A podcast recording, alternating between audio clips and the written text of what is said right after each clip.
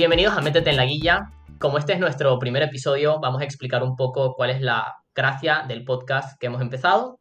Eh, queremos eh, tener un espacio en donde las personas puedan conocer las diferentes personalidades adentro del circuito de debate de Panamá. Eh, queremos que hay historias muy cooles que se pueden contar y queremos aprovechar el espacio que nos da estar todos confinados en nuestras casas para poder abrir este tipo de oportunidades. Eh, nosotros queremos enfocarnos en particularmente cómo las personas eh, viven su vida afuera del mundo del debate y también cómo ven eh, algún aspecto importante de su vida en debate. cada episodio queremos que tenga un tema enfocado en las personas a las cuales entrevistaremos y queremos que sea temático por episodio y que vaya cambiando de episodio a episodio. para el episodio de hoy tenemos como invitados a Simón Luo y a Giza Paone. y antes de eso, pues los presentadores de este podcast son David García, eh, Fernando de Fría y Orlando Valdés. Eh, y bueno, sin nada más que decir, le dejo a Fernando y a Orlando que presenten a Lisa y a Simón. Bueno, nuestro primer gran invitado tiene una bio bien larguita y es Simón Lugo, él es egresado del colegio The Oxford School. Como orador, entre sus más destacados reconocimientos ha sido representante de Panamá dos veces en el Campeonato Mundial de Debate Escolar, ser campeón de IDEA en el 2018, mejor orador de Gran Foro HUT 2019, mejor juez Legacy 2018 y torneo HUT 2019. Y ha sido parte del comité de adjudicación en más de cinco torneos, incluyendo TDP 2020, Encuentro de Ideas 2020, digo, Encuentro de Ideas 2030 y Road to Thailand, y otros muchos más. También como invitada tendremos a Gisa Paone. Gisa es estudiante de último año del Instituto Atenea, representó a Panamá para World Schools Tailandia 2019 y lo va a representar para World Schools México 2020.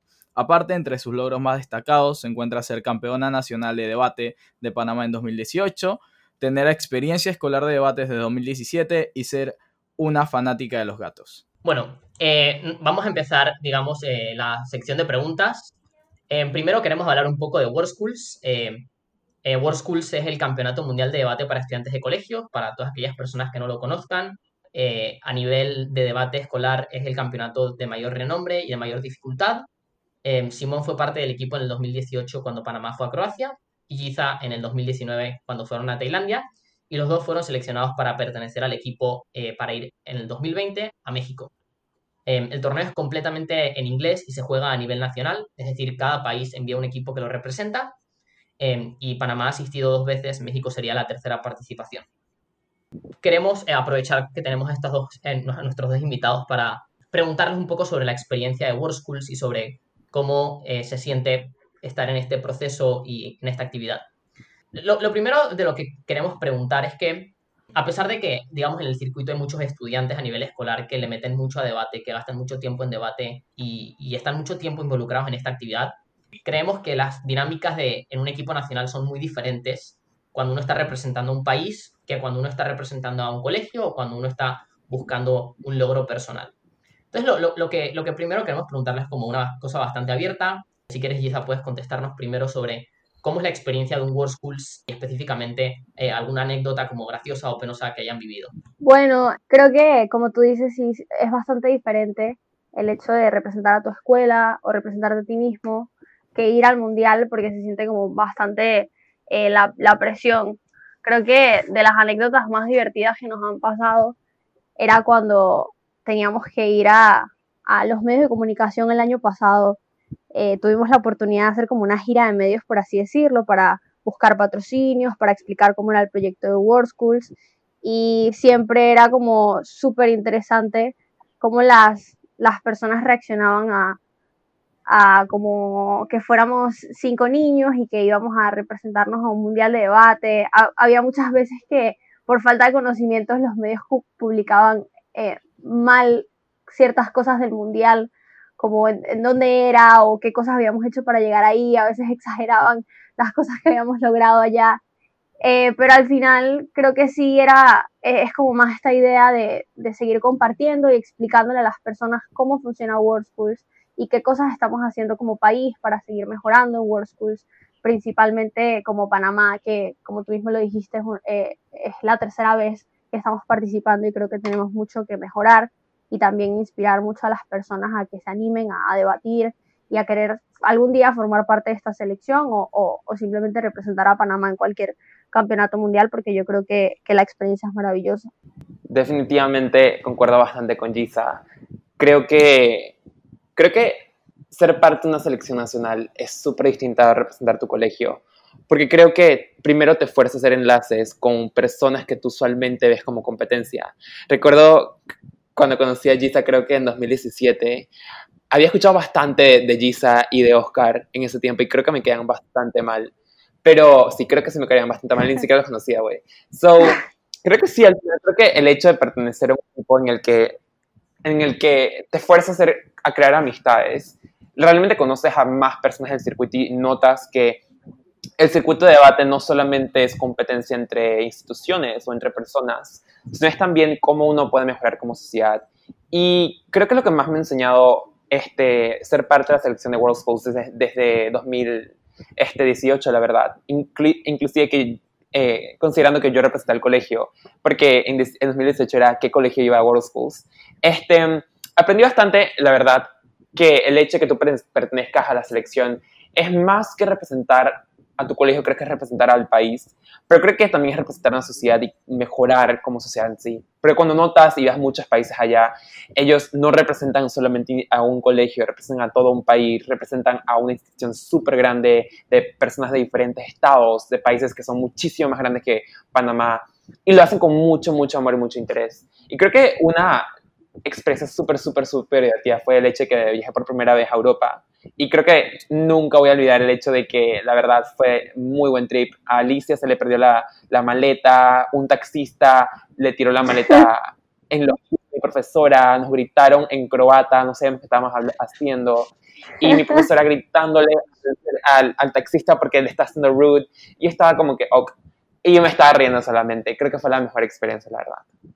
Bueno, eh, como continuando con específicamente contigo, Simón, eh, en el 2018 digamos que la estructura de World Schools no estaba súper formalizada. En ese tiempo, eh, para todos los que no sepan, el proceso de selección se encargaba HUD.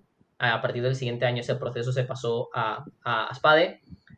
¿cómo, ¿cómo, fue esa preparación o, esa diferencia? Alguien que, que estuvo en, en, un World Schools para el cual no había, digamos, un coaching staff, digamos, súper armado como, como es el caso para este año. ¿Cuáles son esas diferencias pues creo que el sistema de World Schools en 2018 fue muchísimo menos riguroso, porque creo que era un equipo que la verdad no estaba bastante familiarizado con, con debate competitivo. Creo que ninguno en, en, la sociedad de debate estaba preparada para World Schools. Así que no creía que era una desventaja tan, tan grande el hecho de que no, no conociéramos tanto la estructura.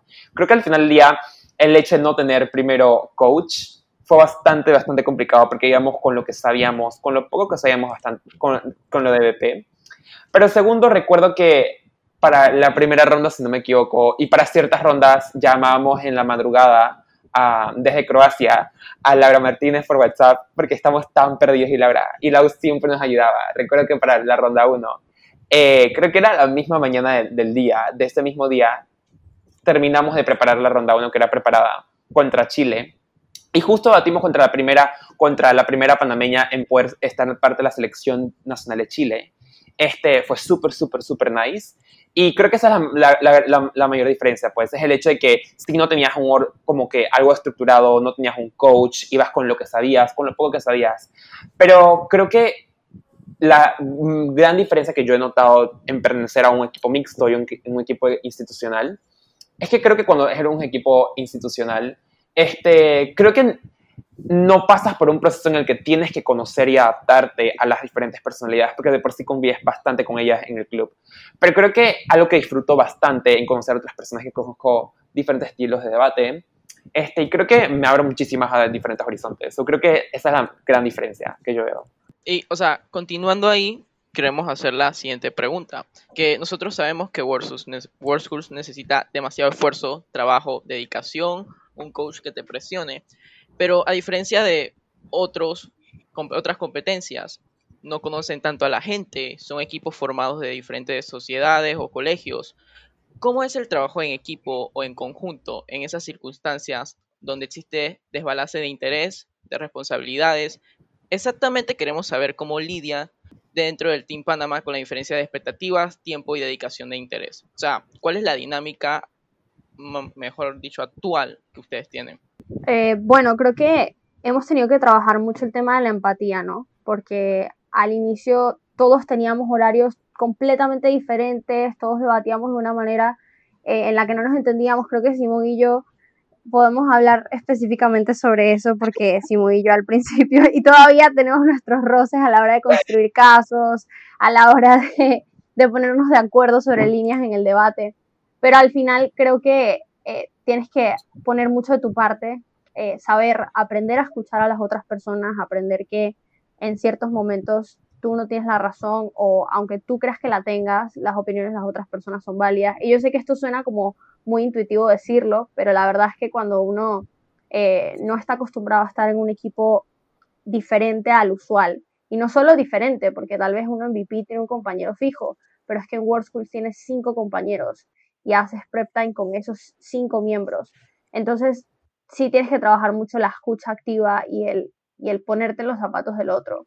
Porque si no, o sea, si no estás dispuesto a ceder en ningún punto, eh, no, no va a salir y no te va a salir bien ni para practicar, ni para ponerse de acuerdo a la hora de, qué, qué, responsabilidades tiene que hacer cada uno.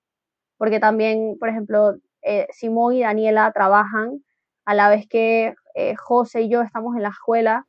Entonces, sí, a veces nos chocaban unos horarios, era como que Simón trabajaba en la tarde, pero nosotros estudiábamos en la mañana.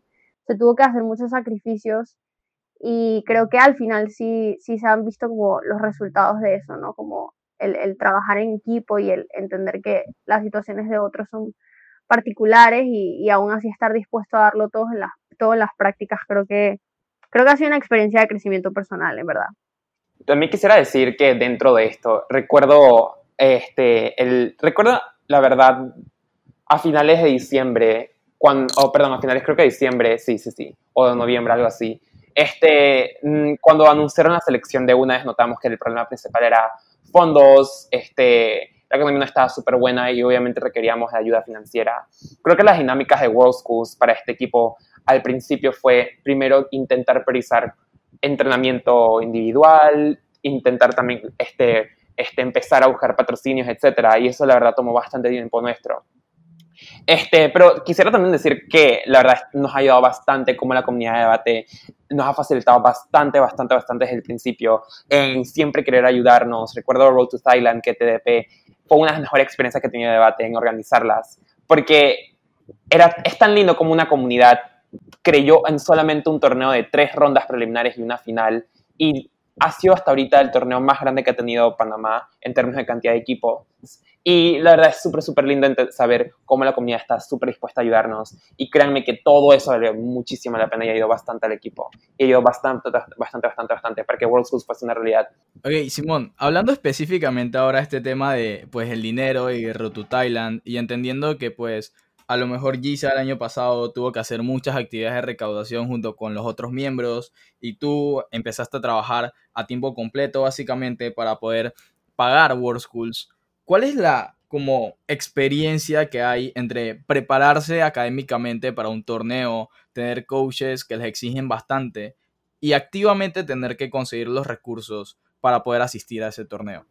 O sea, sinceramente es difícil. Eh, creo que es un problema que, digo, no solamente nosotros, pero muchas personas tienen que sufrir, eh, tienen como que overcome, porque digo, el dinero al final del día es súper importante y es lo que mueve un torneo, porque sin plata no tienen nada, pero es súper, súper difícil. Creo que para mí personalmente este, ha sido solamente cuestión de organizarme. Recuerdo que David me constantemente me, me decía, y eso, y eso tenía mucho sentido, eso va a ser súper difícil, y yo decía, eso no va a ser difícil creo que a la semana estaba literalmente llorando y le decía por el, por el grupo que ya no soportaba el trabajo, no soportaba debate, estaba diciendo que me quiero salir del equipo, no sé qué hacer, eh, todo, todo, todo, todo eso.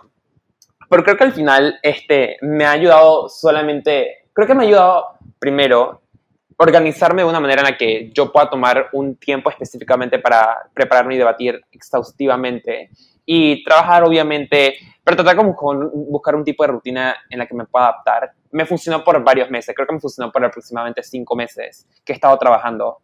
Este, pero sí, al final del día tuve que renunciar porque si iba a World Schools requería muchísima más preparación, aparte que tenía fines también académicos, en términos de entrar a la universidad, etc. Pero sí creo que es un proceso bastante difícil y para las personas que tienen que trabajar y estudiar, la verdad, suerte, porque es súper, súper, súper difícil. Bueno, yo, creo que, vale la pena preguntarle a Giza porque, bueno, personalmente yo estuve bastante involucrado en, en Team Panama 2019. Si hubo algún momento en el cual sintió que, no iba a ser capaz de, llegar hasta Tailandia y, cómo fue ese momento y, y, cómo fue salir adelante. Sí, wow, de hecho creo que tuve, tuve como dos momentos así, pero el, el, segundo fue el más fuerte. Recuerdo que le escribí a David y le dije como, David, en verdad saqué la cuenta, faltaba como un mes y medio para World Schools Tailandia y le dije como, mira, eh, es matemáticamente imposible que yo llegue a la suma, me voy a retirar. Y me senté a escribir la carta y David me dijo, pero ya vamos a ver opciones, vamos a pensarlo bien. Y que es que en verdad no tengo otras opciones, o sea, como que ya las agoté todas. Ya habíamos hecho torneos, todavía no habíamos hecho Road to Thailand, pero habíamos hecho eh, torneos relámpagos habíamos eh, buscado patrocinios, habíamos conseguido, hasta en la, en la, escuela nos habían permitido hacer ventas de ciertas cosas y aún así era como el, el, el final para mí porque yo ya decía como, bueno, esto es imposible. Y escribir la carta fue súper duro porque obviamente uno trabaja tanto por algo como unos, no sé, más de, de seis meses, siete meses trabajando por algo y no conseguirlo es como bastante fuerte. Y hay muchas personas, eh, cuando se dieron cuenta de que esa era la situación, eh, nos apoyaron un montón, me apoyaron personalmente. Eh, recuerdo hablar con Laura y con David y que nos apoyaron un montón, pero también el, el Atenea nos, nos dio a, a, Daniela, a Oscar y a mí parte de los fondos que nos faltaban. Luego la gente se activó demasiado con Road to Thailand, como lo comentaba Simón hace un rato. Y, y, wow, fue como un cambio de, energía total. Y yo recuerdo que cuando llegué a Tailandia estaba como súper conmovida porque yo sinceramente no pensaba que se iba a lograr y estar allí y representar a Panamá y aprender tanto como, como tuve la oportunidad, en verdad yo siento que tengo como una deuda genuina con todas las personas del circuito y con todos aquellos que dieron como su granito de arena. Así que en verdad eh, eh, es una experiencia que es dura, y, y, que sí, uno las sufre mucho, pero después cuando se logra, uno siente que, que cada, cada piedrita en el camino valió la pena, así que sí es una experiencia gratificante. Bueno, creo que todos en el circuito sentimos que esa deuda fue pagada hace mucho tiempo con todo el esfuerzo que todos ustedes le meten y la verdad estamos súper orgullosos de su trabajo y el trabajo que van a hacer en el próximo World School sabemos que va a ser súper excelente independientemente de los resultados. Ahora queremos hacer una pregunta un poco más personal para ustedes, pero un poco orientada en debate.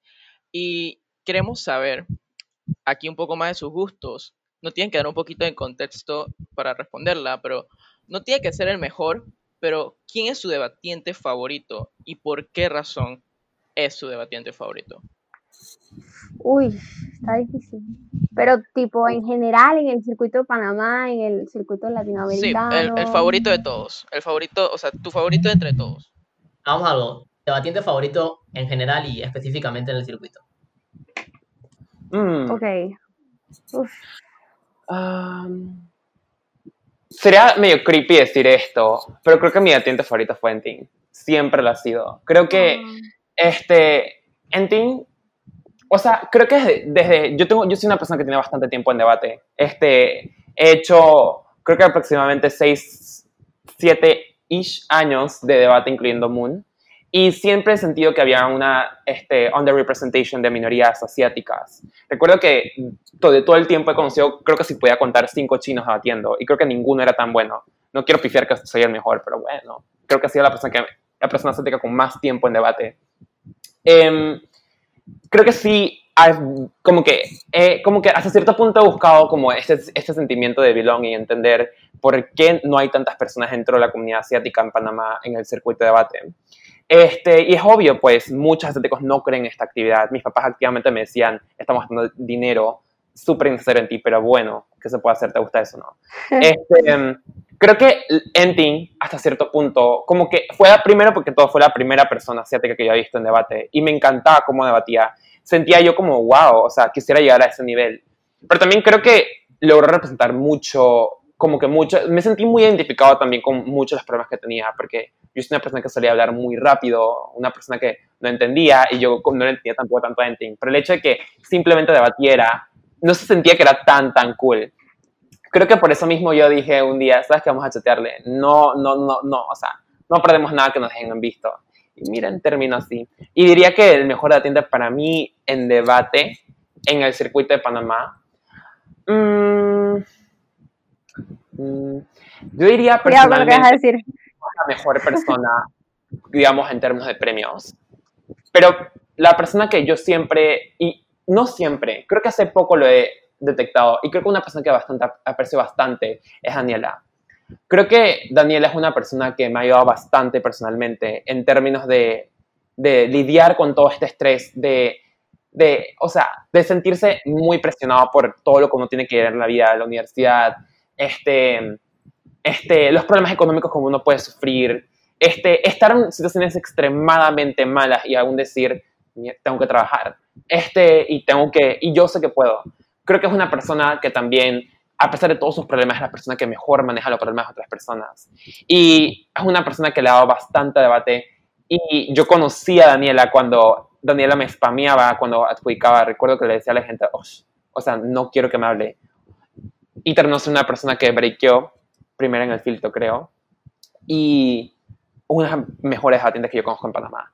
Personalmente creo que ella es. Bueno, creo que esa pregunta es súper compleja, ¿no? Porque uno, uno crece o bueno, uno ve todos estos videos con muchos debatientes, intenta aprender de ellos, se vuelven cierta clase de inspiración. Pero yo sí diría que, que hay como dos debatientes que me marcan mucho y uno es Michael Don y la segunda es Lucia Arce, por razones súper diferentes, ¿no? Pero creo que eh, creo que Michael Don es una persona que es súper estructurada con sus discursos.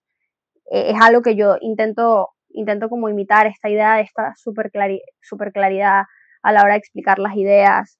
Eh, la cantidad del contenido que maneja y que lo manejan tan poco tiempo es algo que me gusta mucho. Y, y luciarse, creo que se volvió, se volvió como una inspiración muy grande, sobre todo porque yo, yo me inicié más a fondo en el, en el circuito anglo con, con World Schools y, ella era, era como esta mujer o representación latina súper fuerte, esta, esta persona que juzga finales de World Schools, que a la vez es una súper debatiente y que es muy respetada en el circuito anglo, a pesar de ser una oradora y es él.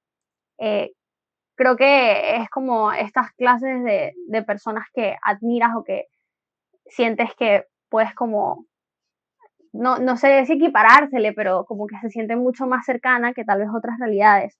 También porque Lucía no, no necesariamente es como la típica debatiente en términos de lo que estudia, eh, porque también es, es una chica que, que, le importa mucho el área científica, a pesar de estar como en toda esta onda del debate, diplomacia política, etc. Y, y a mí me gustaba, o sea, creo que, creo que eso es algo que se parece bastante a mí en ese sentido, y, no sé, siempre, siempre me gusta como tenerla de referencia y tener de referencia sus discursos, aunque no hay, no hay muchos disponibles, pero sí, creo que Michael Don es como más eh, como debatiente en sí, tipo ver sus discursos y copiarlos, y Lucía es más como una inspiración como, como persona o como algo que uno anhela hacer.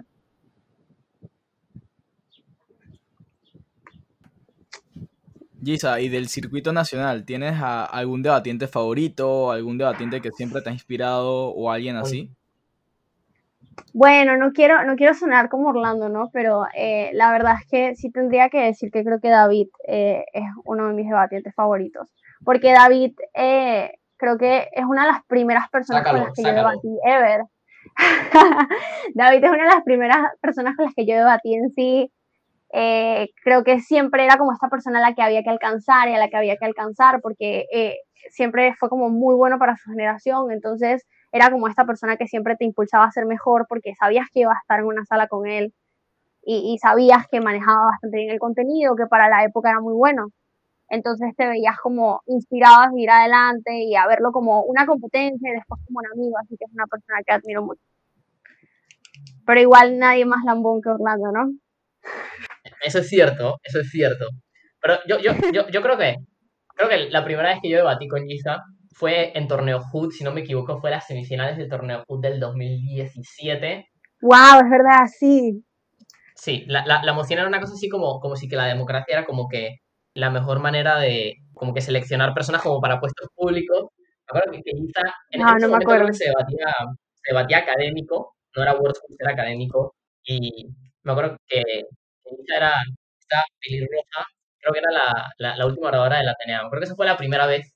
Y a partir de ahí nació como esta como rivalidad Atenea-CCA, eh, particularmente entre el equipo de, de Giza y Oscar y el equipo de María Verónica, María Verónica y yo, que era como que este cara a cara de el equipo que hay que ganarle es Giza y Oscar. Era como que un, eh, un tira y jala constante.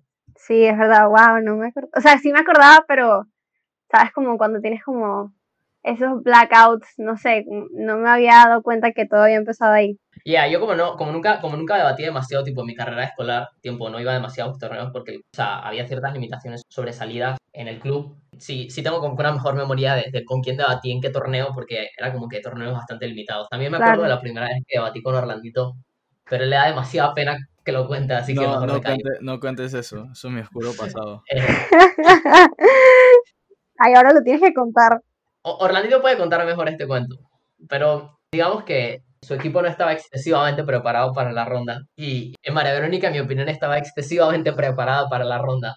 Entonces fue, fue un momento interesante de introspección para Orlandito. Pero David, piensa cuál fue tu pensamiento durante la ronda. Bueno, mi pensamiento fue por qué Cecilia se está comiendo el tang que trajeron para el exordio. Es- Eso era lo que yo estaba pensando, esa era como mi duda. Esto fue en 2015, 2016. No, no, no, no, esto fue en fuck, 2018. 2018. 2017, no, en 2017, 2017 No, no, debatí. David, fue mi año que me gradué, fue 2018. No, pero si yo no debatí ese torneo. Ah, ah, fue intercolegial, no te recordaba en intercolegial. Sorry, sorry. Sí, me, me- me acuerdo que, en el- bueno, en académico uno tiene que llevar exordio y, y era gracioso, ¿no? Porque la mayoría de los exordios siempre eran como botes que mezclaban cosas, ¿no? Tipo agua y aceite o, Wow, o- yo hice uno de esos. o con té. Y, y- y me acuerdo clarito de, de- de que el Javier trajo como que un, un- como un bote de tang y, y en medio de la ronda, eh, Cecilia eh, se lo estaba comiendo y yo estaba como, ¿qué está pasando aquí? Wow. Sí, Una esa ronda ronda fue desastrosa, sobre todo porque la gran inspiración antes de la ronda fueron nuestros asesores diciéndonos, oh, van contra el San Agustín, ese equipo va a ganar el torneo, debaten como universitarios, no sé qué, y yo como, ah, bueno, gracias por el apoyo. Sí, fue, Sin presión. fue una experiencia interesante. Ay, ahorita que hablaste de, de exordios con agua, eh, hace poco alguien encontró mi video de, de, creo que Copa 2017 haciendo un exordio con una jarra de agua, pero era una cosa súper, ok, era una cosa súper elaborada y sigo sin entender cuál era la conclusión a la que yo quería llegar con ese exordio, pero era súper elaborado, o sea, creo que habíamos hecho como algo con los vasos el día anterior. Eh, por favor, si alguien ha visto ese video, eh, quémelo, no sé, desaparezcalo. Lo quiero fuera del internet.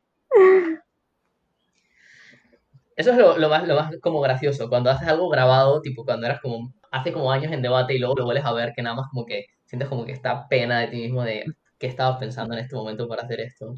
Total. Bueno, Fernando, tira la siguiente pregunta. David, la siguiente pregunta te toca a ti.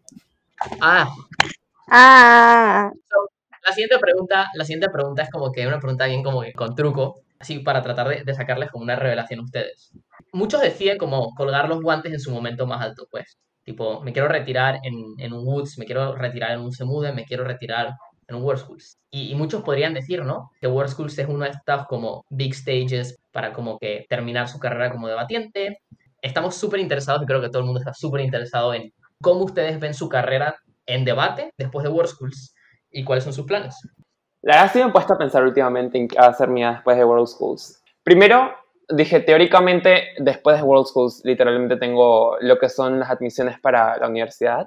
Estoy actualmente estudiando matemáticas, pero me da extremadamente mal. Así que lo más probable es que termine chateando a David sobre cómo, hacer, sobre cómo multiplicar con decimales, una cosa así, o sea, así de mal estoy.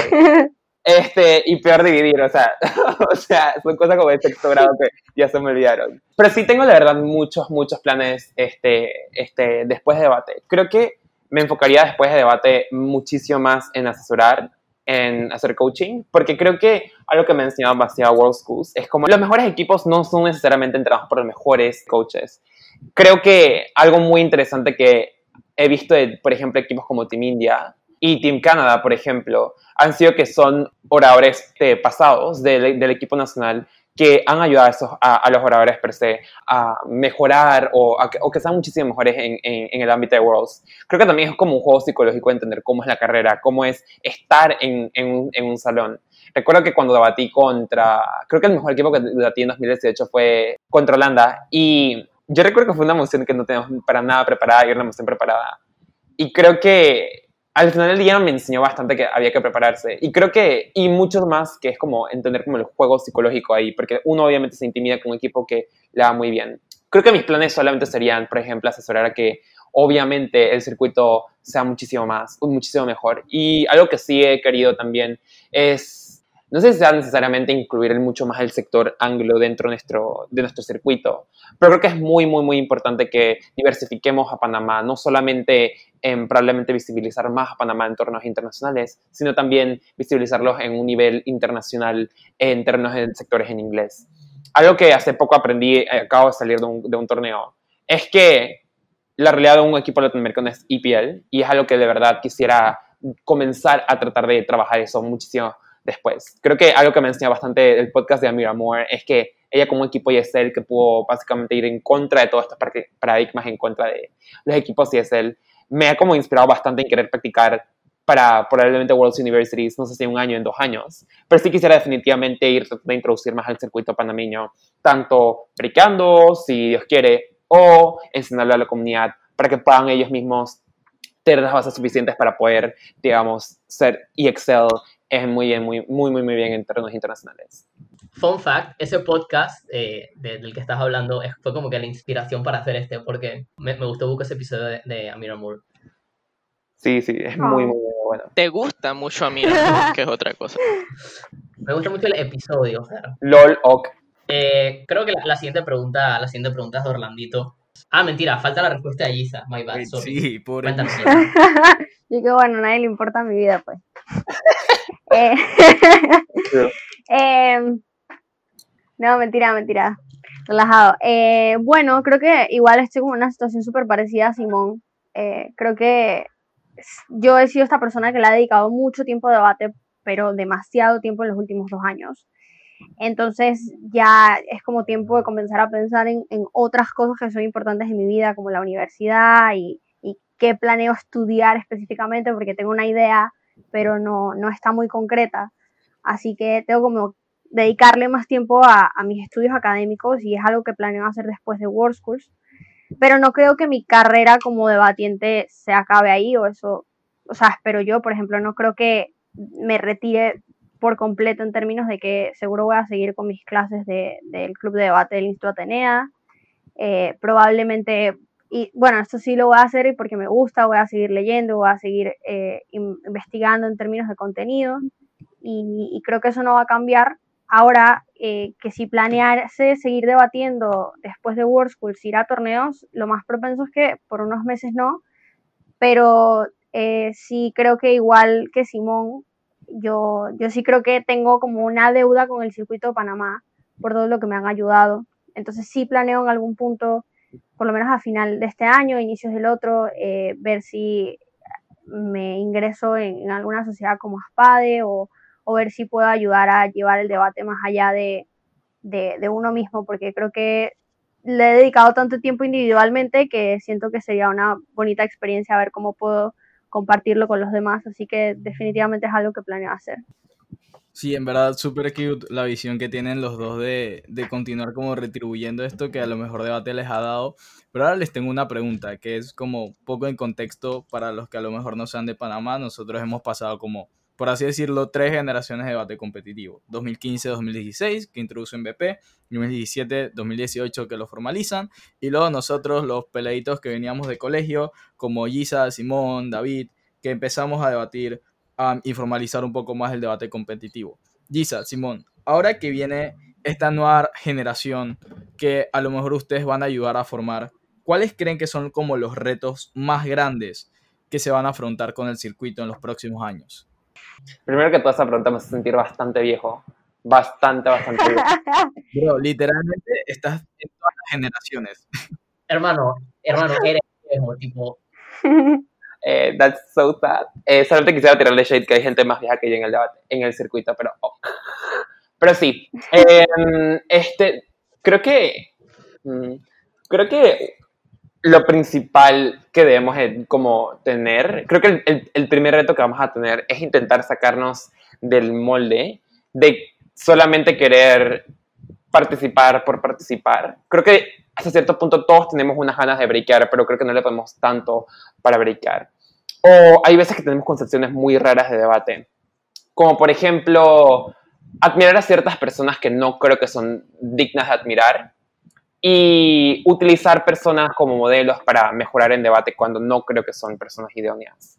Creo que lo que primero enseñaría al circuito de debate, y creo que uno de los problemas principales que vamos a afrontar, es intentar sacarle el chip a las personas sobre cómo ver debate. Porque creo que debate hasta cierto punto sí es un hobby, y es algo que tengo que aprender muchísimo, de tratar de no dar mi vida por debate, sino tratar de meter debate a mi vida. Sí, eso.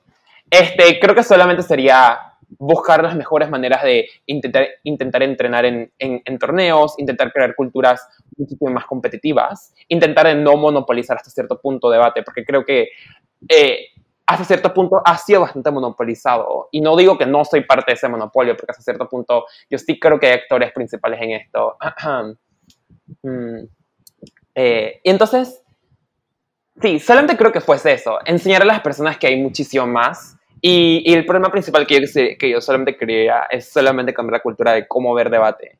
Intentar no verlo solamente como, como probablemente un hobby o probablemente algo muy, muy, muy como que tengo que dar mi vida por eso. Solo encontrar un middle ground y poner a las personas a pensar, si quieres pertenecer a debate, tienes que ponerle hasta cierto punto un, un poquito de esfuerzo e intentar también obviamente no dejar tu vida personal por eso, porque creo que hasta cierto punto te puede hacer mucho daño y hace que veas lo peor de debate, así que te quieras salir. Solamente creo que haces eso. Sí, concuerdo bastante con Simón, pero igual creo que hay, hay como una problemática que es algo que de hecho nosotros también sufrimos de y creo que hay que comenzar a mejorar, que es esta idea de para debatir o para ser bueno en debate, solo tengo que ir como a la mayor cantidad de torneos habidos y por haber dentro de mi circuito y así voy a ir mejorando exponencialmente, porque creo que es como es, un mito, ¿no? De hecho, creo que es una idea falsa.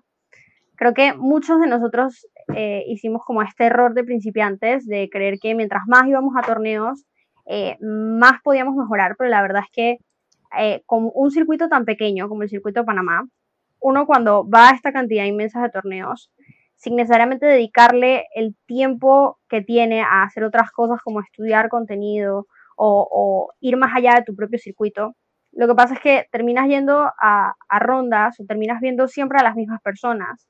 De modo que si aprendes cómo ganar, aprendes cómo ganarle a esos mismos cuatro pelagatos, ¿no?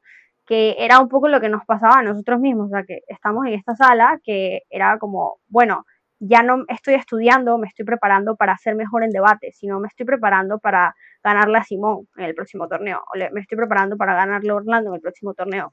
Creo que eso es lo que hace que eh, nos volvamos pequeños como, como circuito, porque no, no hay un impulso gigante o no hay mejoras grandes que nos, que nos, sí, que nos impulsen a, a, ser mejores. Entonces creo que habría que ver cómo se globaliza más en términos de, dejar como esta idea de, de, hay, hay muchas cosas o hay muchos torneos a los que tengo que ir, sino más como hay mucho tiempo al que le tengo que dedicar eh, a estudiar o hay muchas cosas que puedo emplear mejor con mi tiempo. Y no con esto estoy diciendo que no deberíamos ir a torneos en Panamá, ¿no? Creo que deberíamos usar estos espacios de torneos para, eh, para exponer nuestras mejoras y no esperar mejorar solo porque vamos a ellos constantemente. Entonces sí, creo que hay mucho que hay que trabajar, pero eh, creo que hay bastante potencial. O sea, hay, hay niños que son muy buenos. Eh, creo que el, el, team de World Schools 2021 es, es un ejemplo de eso. O sea, tenemos a, niños como, como William y como Isabela, que, que, son chiquitos. O sea, creo que William no tiene 15 años, creo que los cumplió hace como unos días. O sea, es una locura. Tienen mucho potencial y mucho tiempo para, para mejorar, así que estoy segura que, que en buenas manos quedamos, por lo menos. Sí, o sea, yo, yo creo que, que, personalmente, tipo, eh, que eh, dándole clases al cantón, algo que sí me pasa bastante es que yo siento que nunca el problema está, o al menos nunca fue mi problema con ellos, eh, tener que, que, reducir el gap entre personas de, con colegios que, que, estaban en colegios privados, que tenían un asesor desde hace un par de años.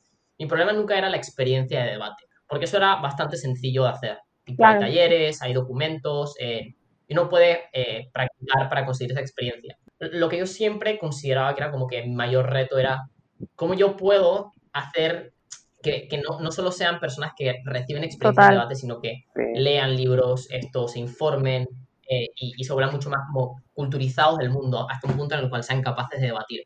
Porque creo que eso es algo que pasaba mucho antes en Panamá, particularmente 2015 y 2016. Y, lo puedo decir porque me beneficiaba directamente de ello, ¿no? particularmente cuando en Panamá se hizo una transición entre, entre Moon y, y, y DP y, bueno, formatos más competitivos. El problema era que la regla en Moon siempre fue practica y mejorarás y ganarás. Entonces, eh, eso era muy conflictivo, ¿no? Porque la migración de, de, personas de Moon hacia, hacia BP y formatos competitivos fue como, bueno, debe ser la misma lógica, ¿no? Uno practica, se vuelve bueno y ya. Pero no, obviamente ignorábamos que hay como un ceiling muy fuerte en términos de, ah, es que no es solo practicar, sino que actually tienes que saber un montón, tienes que leer un montón, tienes que gastar un montón de tu tiempo investigando. Y, y, sí siento que muchas veces hacemos poco énfasis en cómo no es solo ver talleres.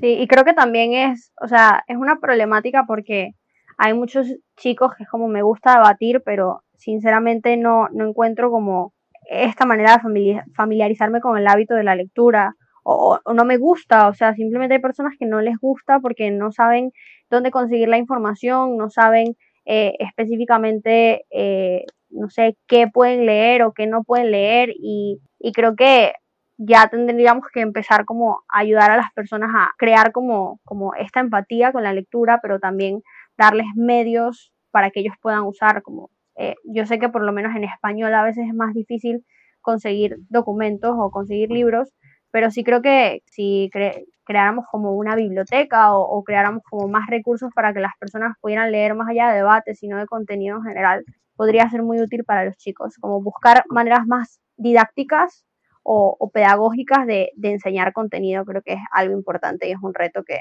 que tienen los asesores para, para el circuito que se está formando. Siento que todos estamos de acuerdo con eso y sabemos que esos retos van a ser difíciles, pero vamos a poder superarlos en circuito. Y ahora, ya para la recta final de, de este episodio del podcast, vamos a una pregunta ya un poco fuera de debate, ya que llegamos a la conclusión de que ustedes le han dedicado mucho tiempo, esfuerzo, dedicación en todos estos años de debate. Y en el circuito, muchas veces conocemos poco de las personas que le gusta debate y viven debate al máximo. Y las llegamos a definir bastante por esas conversaciones de debate que tenemos. Así que queremos saber esas cosas que no podemos sacar de esas competencias, como qué actividades extracurriculares harían si no estuvieran tan metidos en debate, qué les gustaría hacer en su tiempo libre, qué carrera les gustaría estudiar y por qué, cómo ven su vida en 10 años y cuáles son los facts rápidos que ustedes pueden tirar para poder que los fans de Simón y de Giza puedan conocer más de ustedes. Mm. Eh, probablemente no era lo más estratégico de parte de Fer sí, tirar como siete preguntas, pero digamos como, eh, empecemos, empecemos como por la primera, ¿no? Tipo, toda la vida haciendo debate, ¿qué otra, cuál es como la actividad extracurricular que harían si no fuera debate? Creo que es algo que de hecho planeo como volver a hacer, porque es algo que me gustaba mucho. Yo, no sé si la gente sabe, pero antes de iniciar debate, de hecho yo hice como un trade-off de, de otra actividad que me gustaba mucho, que era el teatro y la música yo estaba en clases de canto, estaba en clases de piano, estaba en una academia de teatro musical en Venezuela y creo que, a ver, creo que ya no volvería a adentrarme tan fuertemente en el teatro musical porque estamos en una situación que me lo impide, ¿no? Pero sí me gustaría familiarizarme más con, con la música, volver a tocar, volver a, eh, hacer mis covers y tal vez no, o sea, no, no, no creo que para mostrarlos al mundo, pero porque es una actividad que te, te llena mucho, ¿no? Y es algo que definitivamente extraño. Así como leer otras cosas, como no sé, creo que me gustaría como eh, releer sagas de ficción que, que me gustaban mucho o, o, volver a leer mis libros de Stephen King que tengo por ahí, que están todos llenos de polvo, porque debate me ha consumido leyendo otras cosas, así que definitivamente, sí, así que definitivamente. Demasiado cierto, o sea, yo tengo como una pila de libros que, que es que en algún momento lo leeré. Pero siempre acabo terminando leyendo algo Total, de debate, total. que, Me pasa full, es como que ya es mi momento de, de, leer- de leerlos para algo, los compré. Así que bueno, sí, planeo hacerlo definitivamente. La verdad, si yo tuviese que tomar otra actividad, em, yo recuerdo que hace, hace un tiempo este, era modelo, pero no era una actividad que, terminé, que terminó gustándome. Creo que hasta cierto punto, si no hubiese, no lo hubiese metido tanto, porque no sabemos tanto de World Schools, si no hubiese habido World Schools, creo que yo hubiese continuado siendo modelo hasta cierto tiempo. Pero creo que otra actividad que me ha interesado bastante ha sido la natación. Eh, ojo, yo no he nadado como por dos años, tres años. Y creo que hace, no, creo que hace unos meses. Y fue porque fue, fueron mis 18 años y fue en la piscina. Y no es que nadie nadie, solamente eres que está en la piscina. Ya. Entonces, eh, creo que siempre es una actividad que me ha gustado bastante porque me encanta, me encanta la natación, pero no me gusta hacer tanto deportes, pero me gusta. Creo que hubiese sido algo probablemente que hubiera tomado. Pero otra cosa también que mm, creo que yo me hubiese visto haciendo más, aparte de debate, no sé, creo que yo también tenía un, un, interés bastante, bastante grande por la cocina. Creo que cuando apenas sacaron Top Chef en Panamá, yo dije que tienen que sacar Master Chef. Y siempre, siempre he querido ir. Esta, me encanta bastante cocinar. Eh, mis hermanos no son fans de mi comida, pero yo sí lo soy. Así que creo que tengo el ego suficiente para intentar. Exacto. ¿Y cuál es tu platillo favorito, Simón? O sea, ¿cuál es lo, la obra maestra que has creado en la cocina? A mí personalmente me gusta, pero es algo súper raro que yo como. Súper, súper raro. A mí me encanta comer unos tacos con espaguetis con salchicha guisada. Son súper raros. Son súper raros, pero súper rico. A mí, Wow, suena a platillo de Top Chef. Wow. ¿sabes que el, el platillo que pierde por ser que hiper raro y nada, nada chef, chef-like, pero no sé. O sea, me, me- mi memoria me está fallando, pero yo, yo juro que la gracia de los tacos de espagueti no era como de Sí, sí. Sí, sí. Creo que lo saqué de ahí. Creo que lo saqué de ahí. es un copión. Te descubrieron. Creo que lo Te saqué de ahí. descubrimos, Simón. Pero No es original. En, mi familia, en mi familia hay un platillo que yo solamente comía, porque yo nunca co- comía mariscos, y era que mis papás amaban los mariscos. Pero yo todo, hasta el sol del día odio los mariscos. Entonces lo que hacía mi tía, es como ella veía con nosotros, es que siempre me hacía a mí espagueti con salsa guisada, que me encantaba, me encantaba, me encantaba, me encantaba. Yo comía salsa guisada en la mañana con hojaldra, con tortilla, porque mi nana siempre, siempre cocinaba eso con yuca, y siempre como que diferenciaba, porque me, encan- me encantaba, pues, y yo no comía nada casi, yo era hiper picky. Entonces eran como espagueti con guisada. Y entonces un día como que mi mamá trajo estos taco shells de que, que uno pone al horno y que son súper duros, como crujientes. Y suele súper, súper como, "Hmm, vamos a intentar algo. Pero actually yo no la vi a Carly, yo le vi algo de, de una cosa de BuzzFeed que se llama Hannah Williams con sus hijos. Es un, es, es un show súper, súper tacky, pero me encanta. Entonces ellos aman los spaghetti tacos. Entonces yo como que un día tenía espagueti, eh, como salchichas con espagueti. Entonces se los metí a los tacos. Y es súper rico. Bueno, antes de concluir el programa, porque ya nos hemos tomado como bastante tiempo, sí nos gustaría saber como, ¿qué le dirían a todas esas personas, sobre todo los niños que quieren seguir los pasos de ustedes y tipo llegar al circuito anglo, debatir World Schools y todo eso? Pero no necesariamente solamente en debate, sino como más allá, como una reflexión general de, de todo lo que han podido aprender estos tantos años. Creo que lo principal que les diría es como, y, y- y sé que va a sonar súper difícil, pero uno tiene que crear como un balance en su vida, porque eh, ninguna cosa en exceso es buena, incluyendo debate, ¿no? Entonces, con esto no trato de decir como no le metas empeño a debate, sino está consciente que es una actividad que requiere tiempo, pero que por eso va a haber como muchos trade-offs que tienes que hacer. Y, creo que si uno se organiza bien y uno prioriza bien las cosas, como prioriza bien las cosas que tiene que practicar eh, sobre otras cosas que tal vez no necesita tanto, eh, uno puede crear como esta balanza en su vida sin, sin dejar de lado cosas que son igual de importantes, porque creo que eh, tenemos que seguir dándole una prioridad a, la salud mental y le tenemos que seguir dando una prioridad a, la parte académica, que a veces creo que las personas dejan de lado por debate o por cualquier actividad y creo que eh, creo que sí es algo que se puede, solo que tienen que sentarse a, pensarlo bien, a, a, reflexionar y a siempre tener sus prioridades bien claras para que un día no lleguen como a decir, wow, tal vez le dediqué mucho tiempo a esto y no debí, o tal vez esta área debía haberle dedicado más creo que trabajar en base a un plan es mucho más fácil que solo trabajar por trabajar.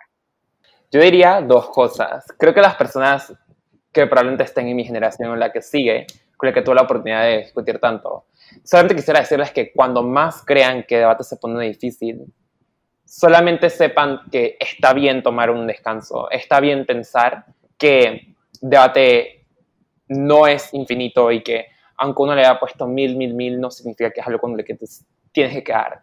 Este, creo que lo que más he aprendido durante específicamente estos tiempos es que el descanso siempre es bueno y que cuando uno más cree que está golpeando una pared porque cree que no está avanzando, es cuando uno necesariamente necesita decirle, estoy cansado, necesito descansar, este, necesito ver las cosas muchísimo más frescas. Y creo que sí ayuda bastante, porque creo que es algo hasta cierto punto que todos hemos pasado, que uno cree que no está mejorando aunque le ponga tanto.